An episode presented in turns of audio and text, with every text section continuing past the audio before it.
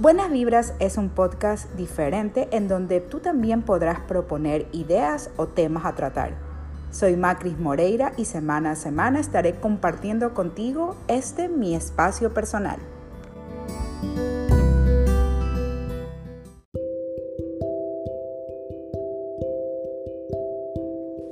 Bienvenidos a este episodio donde hablaremos de un tema que considero que muchos lo han tenido como algún sueño o una meta en algún momento de sus vidas. Algunos han podido materializarlo y otros no, ya sea por diversos motivos. Puede ser económicos, familiares, de pareja, es decir, ya tienen una familia, entonces se les complica un poco, ya sea por trabajo también, y bueno, algunos otros motivos más.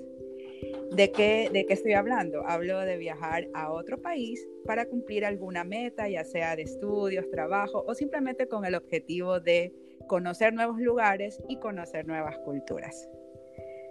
Además, considero que estamos empezando un nuevo año y en años anteriores, la, la, o sea, yo creo que el top número, número, puede estar en el top número tal vez 5 o 10, no sé, pero uno de los primeros es hemos tenido la meta de viajar, ¿verdad?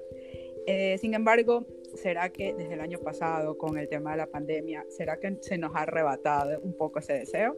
O quizás no, no sabemos, ¿verdad? Bueno, en mi caso muy personal, desde chiquita me ha encantado y llamado muchísimo la atención el tema de los viajes.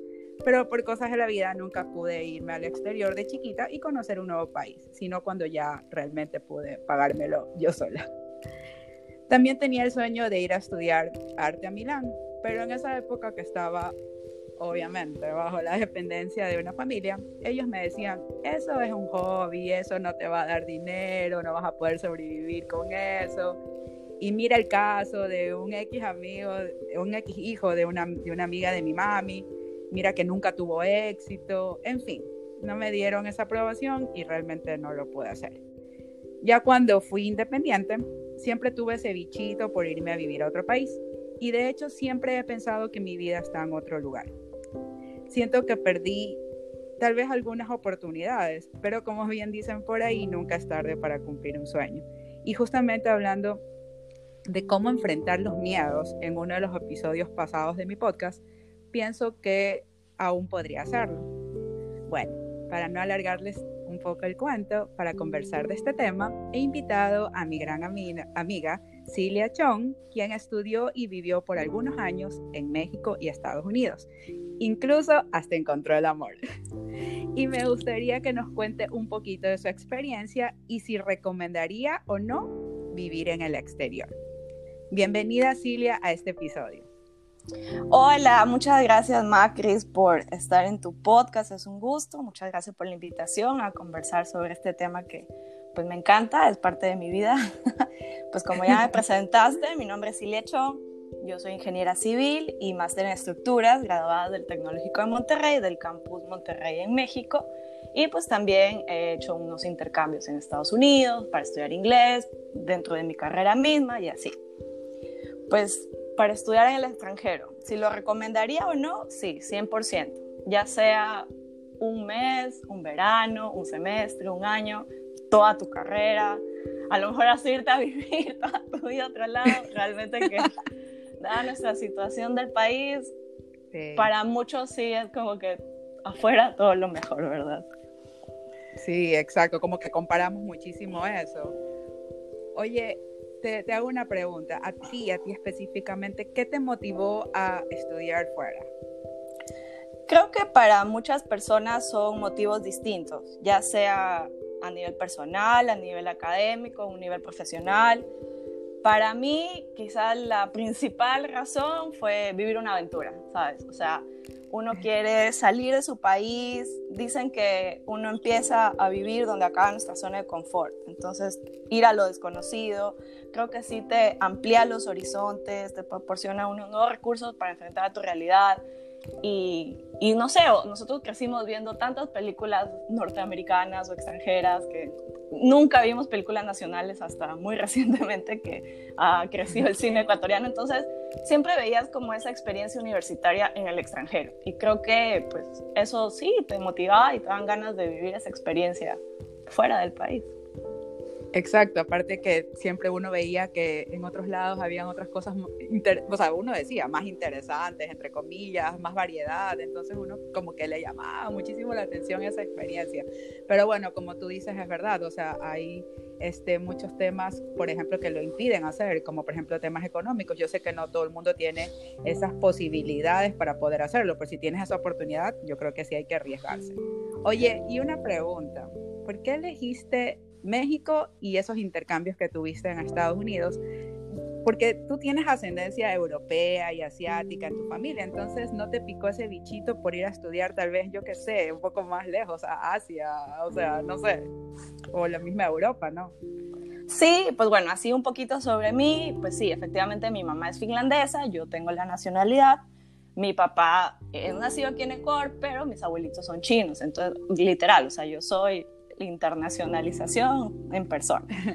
¿Por qué México? Por todos lados. Sí, creo que yo no lo escogí, creo que México me escogió. O sea, uno tiene pues, 18 años, realmente cuando está recién graduado de la, del colegio, de la prepa, como que siento que sigues viviendo bajo tus papás, sus reglas y todo, y casi que lo que ellos te mandan. Entonces, yo sí empecé a estudiar aquí en la Universidad de Guayaquil, no me encantó, yo no es que andaba diciendo, uy, ya me quiero ir, pero mis papás se dan cuenta que yo sí me quería ir. Entonces, pues hablando con ellos, empecé a ver opciones fuera del país, dentro de lo económico y dentro de las posibilidades quizás del idioma. Sí, yo tengo muy bueno inglés, pero Europa sí implicaba otro idioma, ya sea francés, alemán, hasta el mismo finlandés, que sí lo hablo y lo entiendo, pero para estudiar es totalmente distinto y ese nivel no tenía.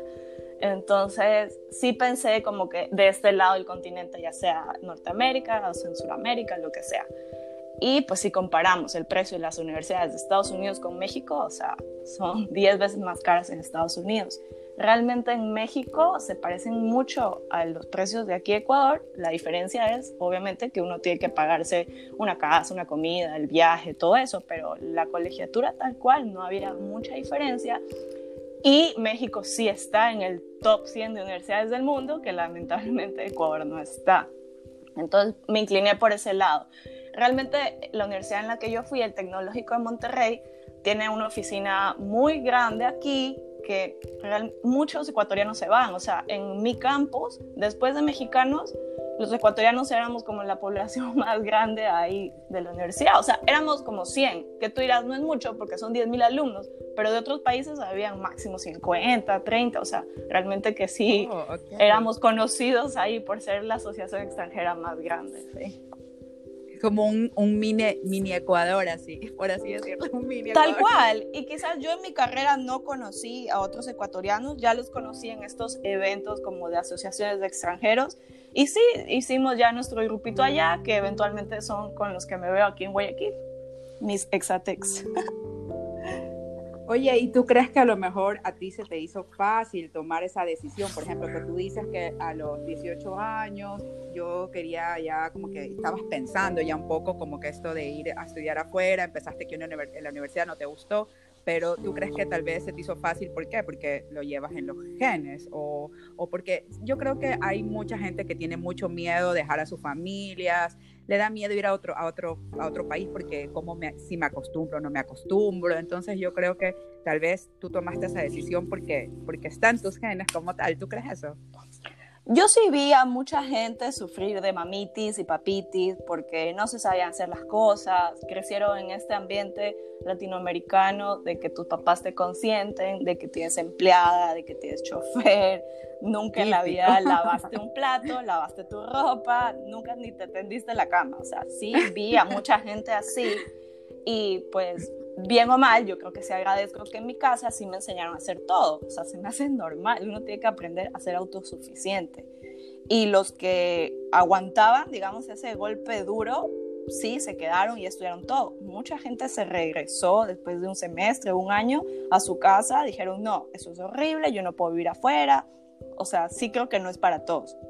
Para mí, creo que sí es muy importante mandar como que a tus hijos no digo que los seis años que yo viví, pero sí un tiempo, porque sí aprenden a ser independientes. Creo que viajar a otro país este, implica varias cosas, no solo como que conocer esa cultura o ese idioma.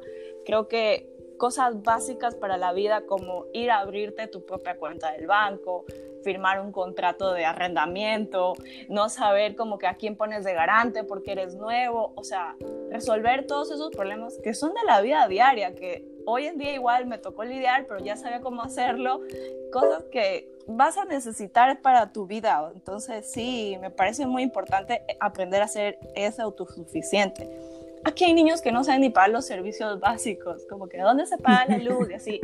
Y, y sí es importante, creo que ahí te chocas con la realidad de que si no la pagaste te la cortaron y no está tu mamá ni tu papá para resolverte. Entonces, me parece muy importante desarrollar esa independencia. Y creo que para mí fue no digamos fácil, porque pues sí hubieron días que extrañaba un montón mi casa y lloré y todo, pero sí me adapté, o sea, creo que sí soy una persona que se acopla fácilmente a los cambios y al principio era como que los domingos no tenía nada que hacer, o sea, era como que solamente deberes y ya, porque para mí los domingos eran bien familiares, de ir a comer con tus papás, ir a misa, pasar en la casa. Y allá pues tuve que hacer nuevas tradiciones, entonces ya allá mis domingos eran, no sé, pues de ver el fútbol o de ir a comer taquitos con alguien y ya ser como que tus amigos, tu nueva familia y ya tu nueva tradición dominguera, digámosle. Sí, uno se tiene que ir acoplando.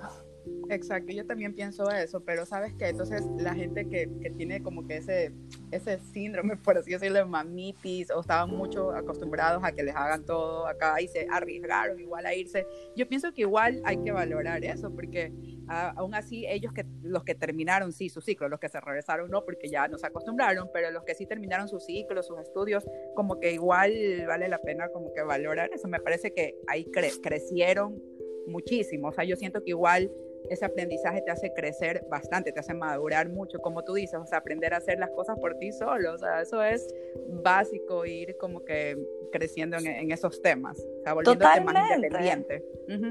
Es que hay mucha gente que su primer encuentro con la independencia es el matrimonio. Y creo que por eso les va muy mal esos primeros meses o el primer año, les choca tanto. Pero si tú ya eres independiente solo antes de unirte a alguien, todo fluye. Sí, sí, sí, yo también, yo también pienso eso, esa experiencia hay que vivirla previamente. Oye, y hablaste un poquito de como que sí tuviste momentos en que lloraste, que sí te sentiste mal, pero ¿qué consideras que fue para ti lo más duro, así, lo más duro que viviste estando fuera? Pues lo más duro creo que en estos momentos de estar solos. O sea, yo tengo un mellizo, entonces literal yo desde la panza ya tenía a un amigo. Entonces, toda la vida he estado con alguien, ya sean mis hermanos, mis papás, mis amigos del colegio. En mi casa, pues sí teníamos una empleada. Entonces, yo nunca había experimentado esto de estar sola por completo todo un día o cosas así. Entonces, de repente llegaba como que te digo, los fines de semana, que ya no te juntabas a hacer deberes, ya no tenías clases, no tenías actividades y estaba en mi cuarto como que, ¿qué hago? O sea, si yo solita no me levanto y voy de que voy a ir a desayunar afuera hasta para ver gente, pues nadie me iba a invitar. O sea, al principio, pues sí, vas haciendo amigos poco a poco, pero ahí te das cuenta que depende 100% de ti. Entonces, yo también creo que me convertí en esta persona organizadora de planes. Entonces, ya, yo siempre invitaba a la gente porque, pues si no, nadie me iba a invitar y yo también quería estar junto a gente. Ese momento es duro, estar sola y, y no saber qué hacer. Pero te digo, depende de cada uno reaccionar y como que hacerte el plan o hacerte como que el ambiente. Claro, exacto. O sea, en tu caso, como tú dices, sí te pudiste adaptar, entonces ya te volviste como que un poco más, oye, quiero vivir experiencias nuevas, entonces yo organizo, yo hago esto, está bien. O sea, hay que, creo que sí hay que tomar acción, o sea, uno tomarle como que la, el liderazgo en esos sentidos, pues si quieres conocer y hacer otras cosas y estando en otro país, no te, no te gane la, la soledad, la tristeza, etcétera. Pues ahora vamos a la parte ya como que un poco positiva. ¿Qué fue lo mejor que consideras que viviste? Eh, estando fuera, así como que tu experiencia más chévere y por lo cual podrías animar al resto a tomar esa decisión? Pues pudiera decir algunas, o sea, una muy grande a mí me parece que conocer otra cultura te abre la mente a todas las demás culturas del mundo. O sea, yo a lo mejor nunca he estado en India y sé que allá son súper diferentes, pero al, al, haber estado en México, en Estados Unidos, ya conoces a una variedad de personas que abre tu mente a aceptar a, personas que piensan muy diferente, tienen otros rituales en su vida diaria, la forma de comer, toda la forma de vestirse. Entonces sí te abre bastante la mente al mundo y aceptar a la variedad de personas que existe. Eso a mí me gustó, o sea, y tú creo que te vuelves una persona más respetuosa. Creo que de las razones muy grandes que pues a mí me parece importante irse a estudiar afuera, también puede ser tener un currículum destacado, o sea, creo que en un proceso de selección te ven de que estudiaste afuera y todos estudiaron en tu mismo país, pues él va a resaltar. Y no necesariamente tenga que ser la universidad más top del mundo, pero a veces nomás de que sea en otro país que no es el tuyo, pues ya destaca bastante.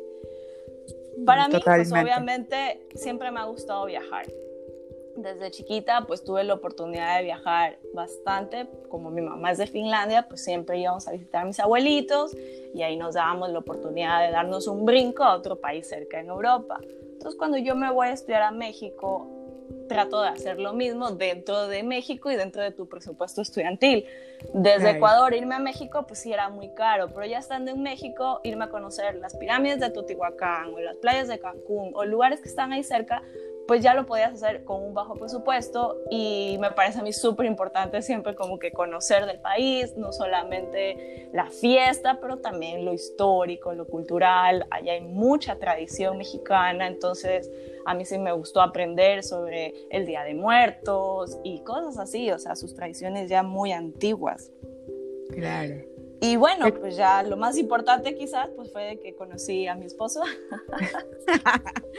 ya, ya, vamos, ya vamos a hablar de ese, de ese, de ese punto este, que a lo mejor mucha gente como que piensa y dice, uy, me voy a ir afuera y voy a conocer al amor de mi vida, o sea, van con todas esas expectativas, ya, ya, vamos, ya vamos a llegar a ese, a ese punto. Oye, me parece súper destacada esa parte de la, de la, experiencia académica, o sea, de tener como que un currículum mucho mejor, obviamente, este, porque yo creo que si tú inviertes, yo qué sé, en una maestría, y más aún si es fuera del país, o sea, en, algún, en alguna universidad que como tú dices, a lo mejor no es el top uno, pero, pero sí una buena universidad, yo creo que si inviertes en eso y luego lo, lo, recuperas teniendo un buen trabajo, una buena remuneración, yo creo que está pagadísimo. O sea, yo creo que claro, muy aparte de la experiencia que, que, vives de la, culturalmente hablando, te hace mucho más, eh, puedes, puedes, poder, puedes hablar de una mejor manera, como conoces más, también tienes más temas, más tópicos, no sé, que hablar en reuniones. Me parece súper interesante. O sea, el tema del currículum también es súper importante.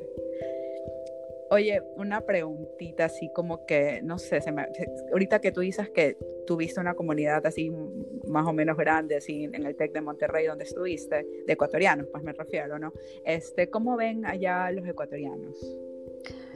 Específicamente en México, bueno, en Estados Unidos peor, ni nos conocen, casi que Ecuador quién sabe dónde quede, piensan que queda en, en África. África. Ajá, o sea, ellos están perdidos ya. Pero digamos que en Latinoamérica yo pensaría que México pues nos conoce más y efectivamente no, no nos conocen. Ellos lo que sabían de nosotros era como que, ah, nos ganaron el Mundial de Sudáfrica y ya, o sea, y no sé cómo conocen a Delfín Quispe y a la Tigresa del Oriente. O sea, eran como que los íconos de Ecuador y yo, no, yo no los conozco, o sea, yo no los he visto. O sea, yo recién conocí a Delfín allá porque cuando yo estaba aquí, según yo, no era ni famoso, pero no lo sé, o sea, eran las cosas que ellos sabían de nosotros. Sí, qué pena, pero no tenían idea de que las Islas Galápagos son de nosotros, o que tenemos... que había más cosas. Ajá, o sea, tanta, la mitad del mundo, o sea, lo básico, aunque sea, pero no.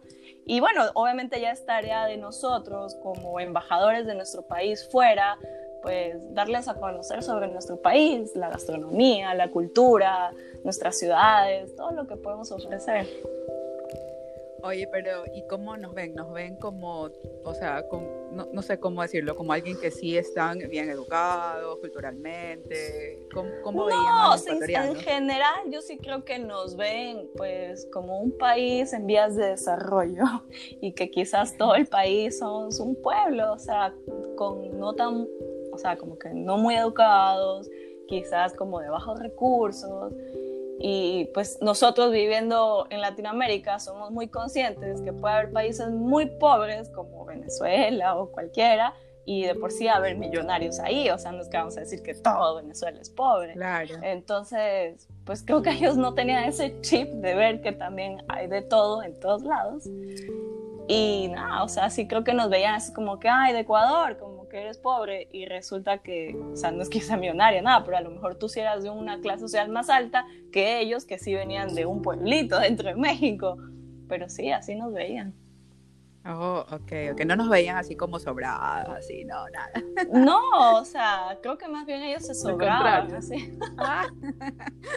ok, estaban en su territorio, tal vez por eso, no sé. Sí, puede ser.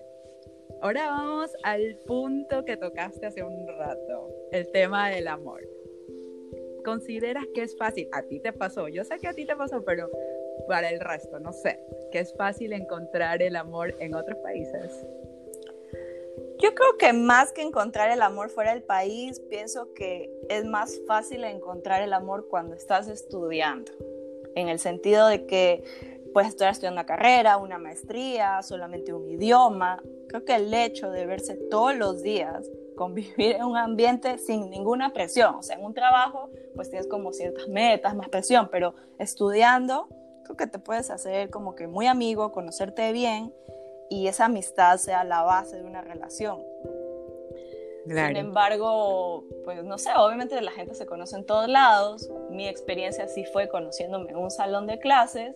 Entonces, solo para hablar bajo mi experiencia, creo que eso es lo, pues lo que te, me ayudó mucho. También puede ser que al estar en el extranjero, como dices, no tienes familia y eres como que más abierto a aceptar más tipos de invitaciones, porque no estás ocupado, o sea, sí, tienes que estudiar, tienes mil tareas y todo, pero tus fines de semana no es de que tengo el cumpleaños de mi abuelita o de que tengo que ir donde mi primo, o sea, no. Claro. Y pues ya tienes más este, disposición a salir con esta persona así. Claro, y no tienes esos compromisos familiares, entonces tienes mucho más tiempo para ese tipo de reuniones o diversión, por así decirlo. Sí, sí, pienso también que, que eso, que la convivencia es lo que hace también que, uff, ya empiecen a, a, salir otros sentimientos, por así decirlo. Este, oye, tú eres de verdad un ejemplo así de mezcla de culturas. Ahorita que estoy contando son cuatro, o sea, o sea ecuatoriana, finlandesa, china, mexicana, ahorita con tu esposo, o sea, en serio, o sea, que, que mezcla, tus hijos tendrán mezcla de culturas, pero qué bestia. Totalmente. Sangre de todos lados. Y creo que ya a lo mejor, como puede ser que esté en los genes, porque pues mi tía, o sea, hermana de mi papá, se casó con un japonés. Eh, una prima se casó con un chileno. Un primo se casó con una portuguesa. Entonces, realmente mi familia hay de todo, por todos lados. Y nada, o sea, todos vivimos aquí felices. Les ha gustado así mezclarse con diferentes culturas. Sí. Oye, este, y como, y como para ir terminando este, este foro que ha estado súper interesante, ¿qué le recomendarías al que aún lo está dudando de tomar esa decisión? Yo sé que está un poco complicado con el tema de la pandemia, pero hoy nosotros tenemos una amiga en común que a pesar de todo eso, en octubre del año pasado se fue a estudiar, se arriesgó y se, fue a Francia. Entonces, ¿qué, qué, qué le recomendarías a alguien que está dudando de tomar la decisión de irse a estudiar o trabajar fuera o simplemente ir a conocer, o sea, vivir una nueva experiencia? Creo que la vida sigue. Es verdad que en pandemia tenemos que cuidar mucho, no exponernos, la mascarilla, lavarnos las manos y todo. Pero creo que tienes que considerarlo muchísimo, que si es tu sueño y ese es el momento en el que tienes la oportunidad de irte, pues ve, porque pues sabemos que las oportunidades no vienen dos veces.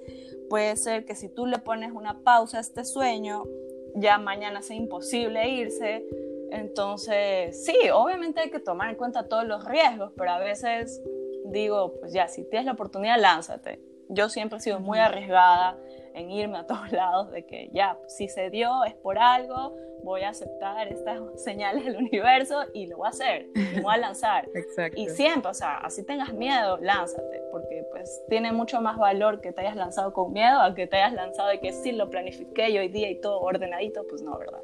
Que todo es válido, pero pues, digo, pues sí tiene más valor lanzarse. Entonces yo sí, 100% a todo el mundo. Y quizás no tengo que sea necesario irte al país más lejos. A lo mejor te puedes ir a otra ciudad. O sea, nosotros que somos Guayaquil, puedes irte a Quito y quizás también tener esta experiencia de ser independiente, vivir solo, quizás con un poquito de seguridad de que estás en tu, tu mismo país y conoces a alguien que te pueda ayudar. Pero sí creo que también te va desarrollando todas estas aptitudes de independizarte y autosuficiencia. Claro, exacto. Sabes que bien que tocas ese punto de no necesariamente tienes que irte a otro país. O sea, si ya yendo, por ejemplo, como tú dices, a Quito ya vives otra nueva experiencia. Y ahorita me acaba, me acaba de surgir una pregunta adicional. Este, ¿Tú consideras que primero debemos sí o sí conocer nuestro país y luego aventurarse a otro? Necesariamente. O sea, lastimosamente en nuestro país no se incita, yo creo, mucho el turismo local, teniendo lugares espectaculares, así, paisajes diversos. Creo que a veces el irte afuera, haces, valoras todo lo que tienes acá. O sea, sí, tenemos las Islas Galápagos y tenemos Quito y Cuenca, que es hermoso, y la Amazonía, pero lamentablemente yo todavía no conozco la Amazonía, más que hasta Puyo, que es como la entradita a toda la selva pero sí, al estar afuera y te empiezan a apuntar como que, ¿qué Ecuador? Y tú empiezas a decir, y resulta que todos los lugares que dices no los conoces. Y ahí creo que hace que regreses y digas, ya los tengo que conocer. Porque resulta que conocí las pirámides no sé dónde y no conocí acá lo que tengo atrás. Exacto, por ejemplo, las ruinas de Incapica, más que sea eso, como para decir. Totalmente. Y, y, bien dicen, o sea, cuando viene acá un extranjero, conoce más del país que los mismos locales. Entonces, a lo mejor también es nuestro caso cuando estamos allá, quizás conozco más de México que varios mexicanos, pero sí, te hace valorar también, te digo, conocer tu propio país sabiendo que hay tanto que ofrecer. Totalmente, yo también, o sea, me parece lindo. O sea, por ejemplo, yo no conozco Galápagos, por ejemplo, o sea, de verdad que es, creo que un, un error muy grande, o sea, teniendo las oportunidades, este, no, no lo conozco, pero bueno, ya, ya, ya vamos a ver este año la planificación de viajes. Sí, o sea, está difícil por la pandemia pero sí hay que viajar, o sea, dentro de lo posible hay que hacerlo. Sí, exacto. Bueno, yo quería dejarles también a todos como aprendizaje. Como bien lo dice Cilia, este, si tienes un sueño y tienes las posibilidades y las oportunidades, bueno, a veces las oportunidades llegan a nosotros, pero también uno tiene que crear esas oportunidades. Entonces, si eso lo abres para ti o se abren esas oportunidades para ti, pues hazlo. Yo creo que eh, luego podrías tal vez arrepentirte y preguntarte, o sea, a mí me ha pasado, o sea, ¿por qué no lo hice? ¿Por qué no me fui de joven a otro país teniendo alguna oportunidad? O más adelante podrías arrepentirte y decir, ¿qué hubiese pasado si me iba de viaje? Entonces, yo creo que no debemos llegar a preguntarnos eso, sino más bien este, como que irte, o sea, irte y vivir esa experiencia, porque también podrías preguntarte cómo hubiese cambiado mi vida, tal vez si me iba, no sé, o sea, yo creo que igual nunca es tarde para cumplir los sueños, pero yo creo que si, si, si tienes como que esa meta o, e, o, esa, o ese anhelo, yo creo que sí debes como que tomar acción enseguida, tomar esa decisión. En fin, bueno, muchos cuestionamientos que pueden llegar a surgir en realidad cuando las cosas se ponen un, un, poquito más difíciles por ahorita el tema de la pandemia, pero yo creo que sí hay que vivir el momento, como tú dices, o sea, la vida, aprovechar todo esto. Y quién sabe, como tú, Cilia, podría, podría alguien encontrar el amor.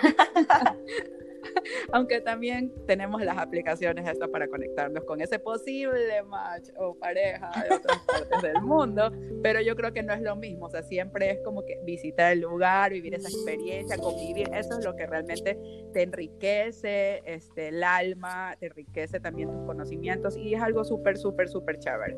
Yo la verdad no lo he podido vivir así como ir a, a estar en otro país por largo tiempo, pero, pero creo, insisto, nunca es tarde, ya lo estoy así mentalizando. Me parece muy para bien. Mí, sí, sí, para mí, Siria, ha sido un gusto tocar este tema, pues, uno, pues es uno de mis sueños más grandes, realidad, y me trae muchísimas emociones. El, el, simple hecho, bueno, de conocer culturas diferentes, como tú, tú bien lo dijiste, te abre la mente un montón, te hace más, más, más cultural, más cultural, este, más crítico, también más tolerante incluso porque vives muchas, muchas, muchas como que sentimientos, así como que una montaña rusa de, de, de, de experiencias y sentimientos. Eh, bueno, y aprendes también que en otras culturas, creo yo, no importa el que dirán y viven tal vez un poco más libres de ese pensamiento. Yo creo que aquí sí estamos un poquito más cerrados en ese tipo de, de, vida, pues, ¿no? Y bueno, así como lo dije en un episodio anterior que tenía que ver con los miedos, hay que arriesgarse, conocer algo nuevo. Bueno, de mi parte te agradezco muchísimo, Cilia, que nos hayas acompañado y hayas aceptado participar de este, de este episodio, este espacio y contarnos tu experiencia que ha sido muy linda, muy chévere. Yo sé que no todo ha sido felicidad, pero, pero todo eso igual uno lo recuerda como que qué lindo, o sea, qué linda experiencia que viví. Y bueno, darnos esos tips, esos consejos para las personas que, que nos escuchan y que tengan esas ganas por cumplir ese, ese anhelo, conocer esos otros lugares que, que lo hagan vivir como que una experiencia diferente. También quería agradecer a nuestros oyentes que semana a semana nos escuchan. Entonces, Cilia, en serio, muchísimas gracias por participar de este episodio. Gracias. Yo para cerrar quisiera decir algo que dijo un novelista francés, Marcel Proust. Dice que la verdadera experiencia en el extranjero no es la de descubrir nuevos paisajes, sino la de adquirir una mirada nueva sobre el mundo que ya conocíamos. Entonces, eso solo va a pasar si tú vuelves. Si tú vuelves a tu país, ya vas a ver las cosas oh. como otros ojos y vas a valorar lo que tienes. Entonces, sí, nuevamente muchas gracias, Macri, por tenerme en tu podcast y te deseo muchos éxitos. Muchísimas gracias, Silvia. Gracias, gracias por ese mensaje final que nos dejas. Y bueno, nos vemos en otro episodio.